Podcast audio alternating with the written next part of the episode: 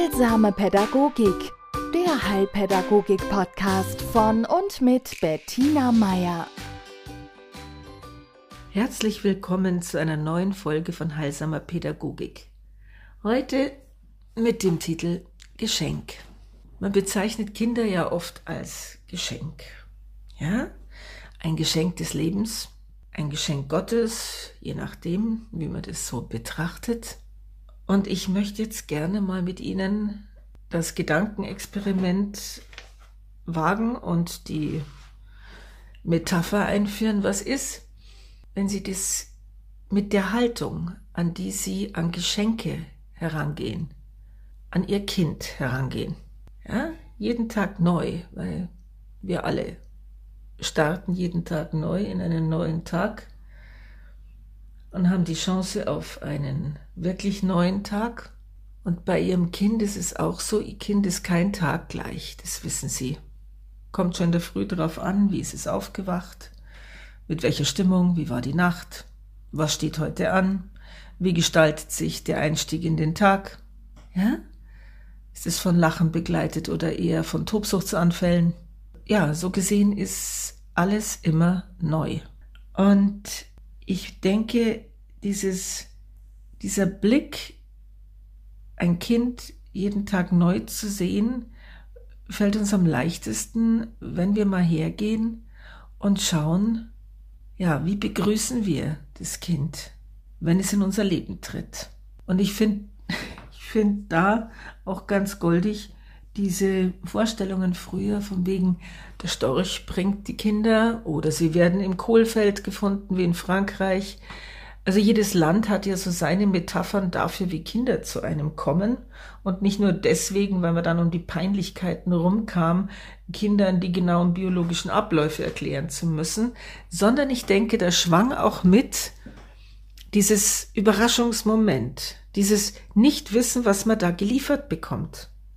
Und das haben wir, glaube ich, in unseren von einem gewissen medizinischen und auch sonstig technisch geprägten Machbarkeitswahn etwas aus dem Blick verloren.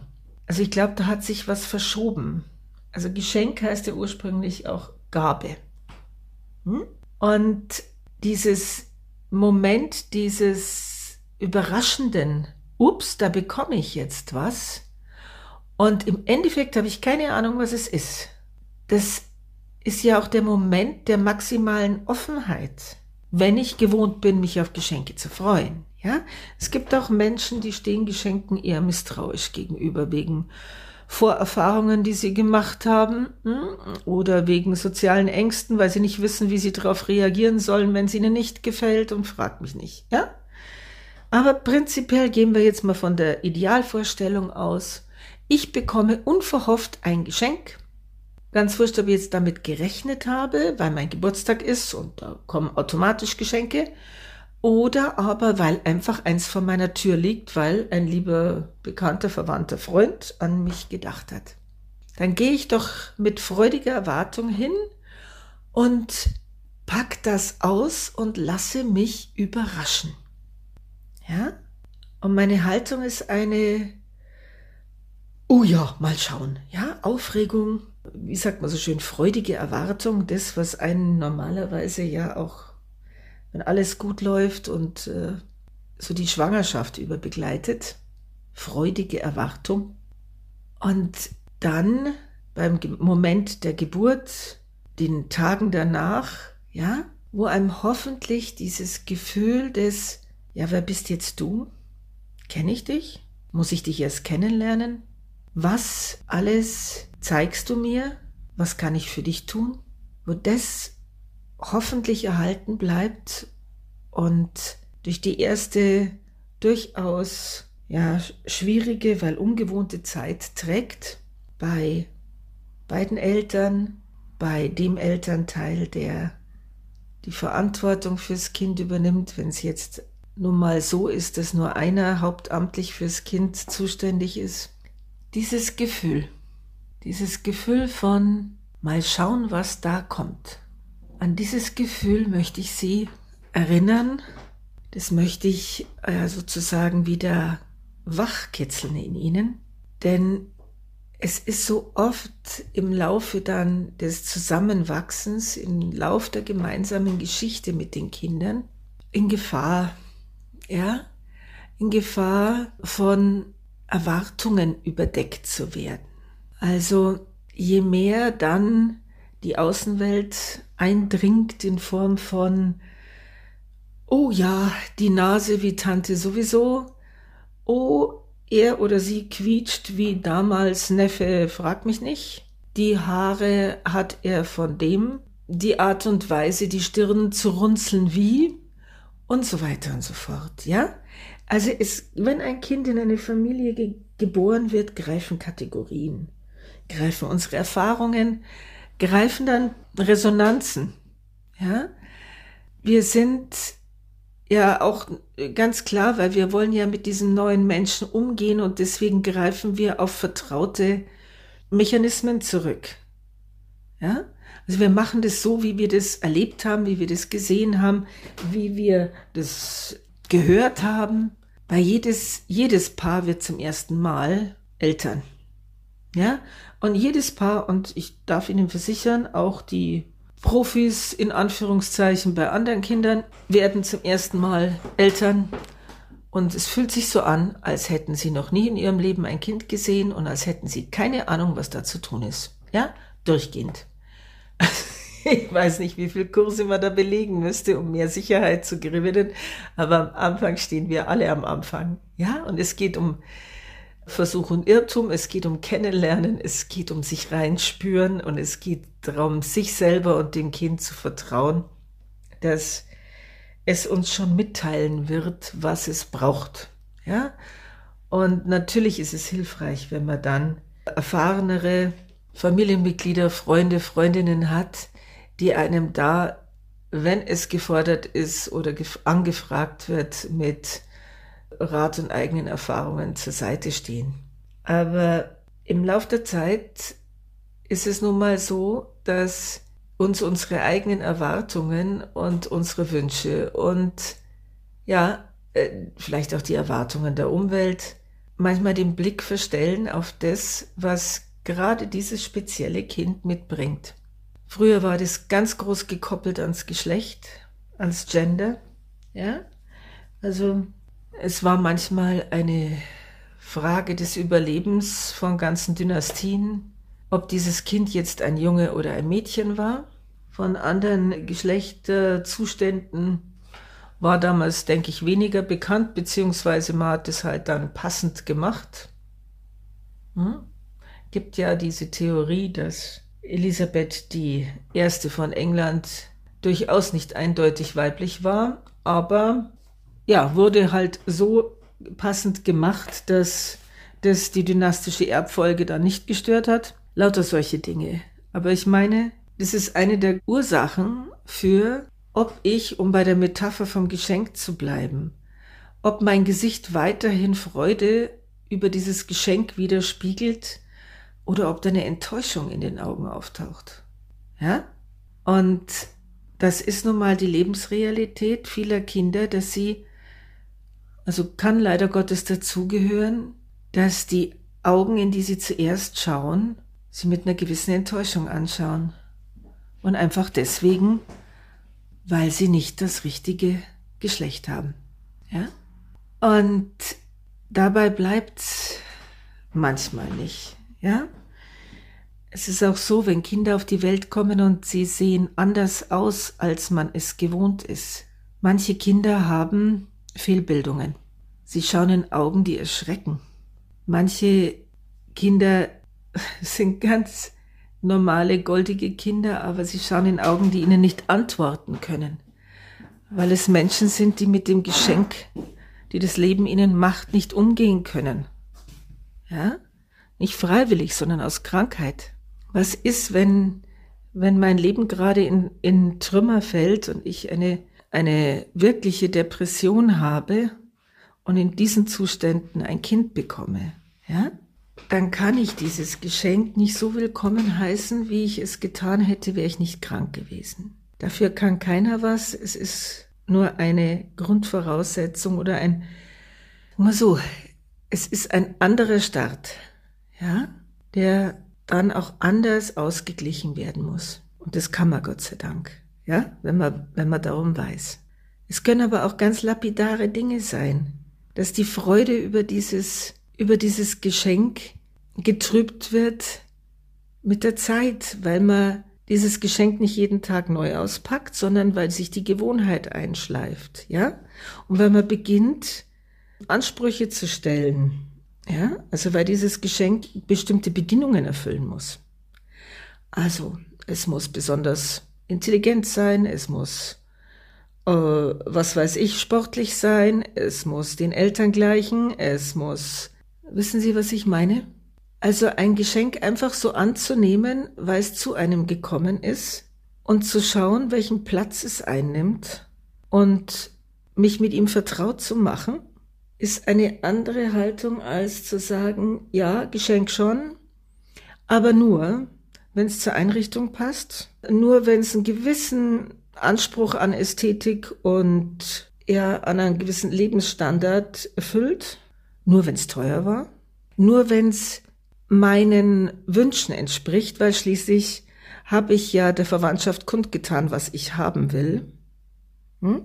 Sie sehen, wo die Fallstricke lauern.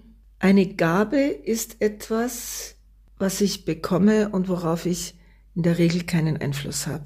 Und ich habe natürlich auch die Freiheit zu sagen, nein, will ich nicht. Hm? Das ist in der äußersten Konsequenz natürlich die Freiheit, die wir haben. Aber wenn ich diese Gabe annehme, dann wäre es schön, wenn sie mit einer Haltung der Neugier und der liebevollen Akzeptanz angenommen würde. Wir sind heute so gewohnt, und es wird ja auch gefordert und gefördert, ne? unsere Ziele zu formulieren, unsere Schritte dahin auch uns zu optimieren, auf unsere Gesundheit zu achten. Wir leben zurzeit in der großen Illusion der Machbarkeit. Und sowas Spontanes und sowas Unvorhersehbares im Outcome, wie es Kinder sind, das ist eine Provokation und eine echte Herausforderung. Denn nur dadurch, dass wir in unserer West, in der westlichen Welt einigermaßen darüber bestimmen können, wann wir Kinder kriegen und ob wir sie kriegen, ja? heißt ja noch lange nicht, dass über die Art und Weise, wie dieses Kind sich entwickelt und wie dieses Kind überhaupt auf die Welt kommt, Kontrolle besteht. Ja? Wir können heute Geburten planen, klar. Wir können auch der natürlichen Fortpflanzung nachhelfen über Inseminationen, über In-vitro-Befruchtung, über alles Mögliche, ja? Das verstärkt wiederum dieses Gefühl von, ich habe die Macht, ich habe die Kontrolle. Und trotzdem ist es eine Illusion. Denn wir können, sagen wir so, dem Glück manchmal ein bisschen auf die Sprünge helfen. Ja? Aber das ist trotzdem Glück. Denn nur, ich glaube, 25 Prozent aller In-vitro-Befruchtungen führen dann auch zu einer Schwangerschaft. Also ich glaube, diese 25 Prozent sind auch noch ziemlich hochgegriffen. Also auf alle Fälle, es ist nach wie vor, ist es ein Glücksfall, wenn das passiert, ein teuer erkaufter. Ja? Und auch dann, das Kind, das dann kommt, auch wenn in Deutschland jetzt Pränataldiagnostik äh, erlaubt wäre und wie in Amerika bestimmte Eigenschaften äh, des Kindes bezüglich Hautfarbe, Genetik, sonst noch was bestimmt werden können, auch dann ist es Glück und auch dann ist es eine Gabe und auch dann ist es eine Überraschung und unterliegt nicht mehr unserer Kontrolle. Und das ist etwas, das wäre gut für unser, für unser Nervenkostüm, wenn wir uns das immer wieder ins Gedächtnis rufen. Ich erlebe in meiner Praxis immer wieder Eltern, die fassungslos sind, dass ein Kind nicht in dem Sinne funktioniert, in indem sie sich das jetzt äh, denken. Ja? Also Kinder, die schreien, ja, die Tobsuchtsanfälle kriegen und sich auf den Boden wälzen. Und die ganz große Augen kriegen, wenn ich dann sage, ja, das tun manche Kinder, ja, oder die nachts nicht durchschlafen, oder die, ja, also Dinge, die noch eine Generation oder zwei vorher als durchaus normales Verhalten von Säuglingen, Kleinkindern und Kindergartenkindern gegolten hätten, bieten heute ernsten Anlass zur Besorgnis, weil diese Selbstverständlichkeit fehlt und auch dieses, ja, so ist es und das kann ich nicht wegtherapieren oder das kann ich jetzt nicht anders machen. Da gibt's jetzt keine Stellschraube und die drehe ich und schwupps ist das Kind pflegeleicht. Und ich, natürlich ist es jetzt überspitzt und ich möchte hier äh, wirklich, wirklich äh, eine Lanze brechen für alle Eltern mit kilometertiefen Augenringen, die leider Gottes ein Schreikind daheim haben. Ja, das ist, geht an die Grenzen, an alle. Aber es geht mir darum, eine, ein größeres Verständnis dafür zu wecken, dass Kinder, weil sie einfach Leben sind und ziemlich ungebremstes Leben, unbequem sind. Ja? Und was ein Indiz dafür ist, dass wir es uns zu bequem gemacht haben. Dass wir schon, also viele von uns den Bezug dafür verloren haben, das Leben prinzipiell aus ziemlich viel Aufregung, einigen Schmerzmomenten, sehr viel Freude, Lachen und ja, Lebendigkeit besteht. Und ich glaube, das ist das, woran uns unsere Kinder zurzeit sehr erinnern wollen. Und deswegen nimmt auch die Zahl der Kinder, die dieses Leben, das ihre Eltern äh, leben, nicht mehr tolerieren und das durch lautstarke Wutausbrüche und sehr, wie soll ich sagen, sehr originelles Verhalten herausfordern, das nimmt zu. Aber das ist nicht das Problem der Kinder. Ja, das ist eine Aufforderung an uns, wieder Ja zu sagen für Spontanität, nachzudenken darüber, wo wir am liebsten Wutanfälle bekämen, wo wir uns zurückhalten, weil wir denken, das tut man so oder weil sonst der Chef bös schaut oder weil wir der Vorstellung äh, unterliegen, nur angepasst und stromlinienförmig könnten wir ein Leben leben. Ja? Deswegen bewegen es vielleicht dieses Bild von, das Leben ist ein Geschenk, unsere Kinder sind ein Geschenk und je mehr wir mit einem Gesichtsausdruck der freudigen Überraschung darauf zugehen, desto leichter fühlt sich's an. In diesem Sinne eine schöne Woche. Heilsame Pädagogik, der Heilpädagogik-Podcast von und mit Bettina Meier.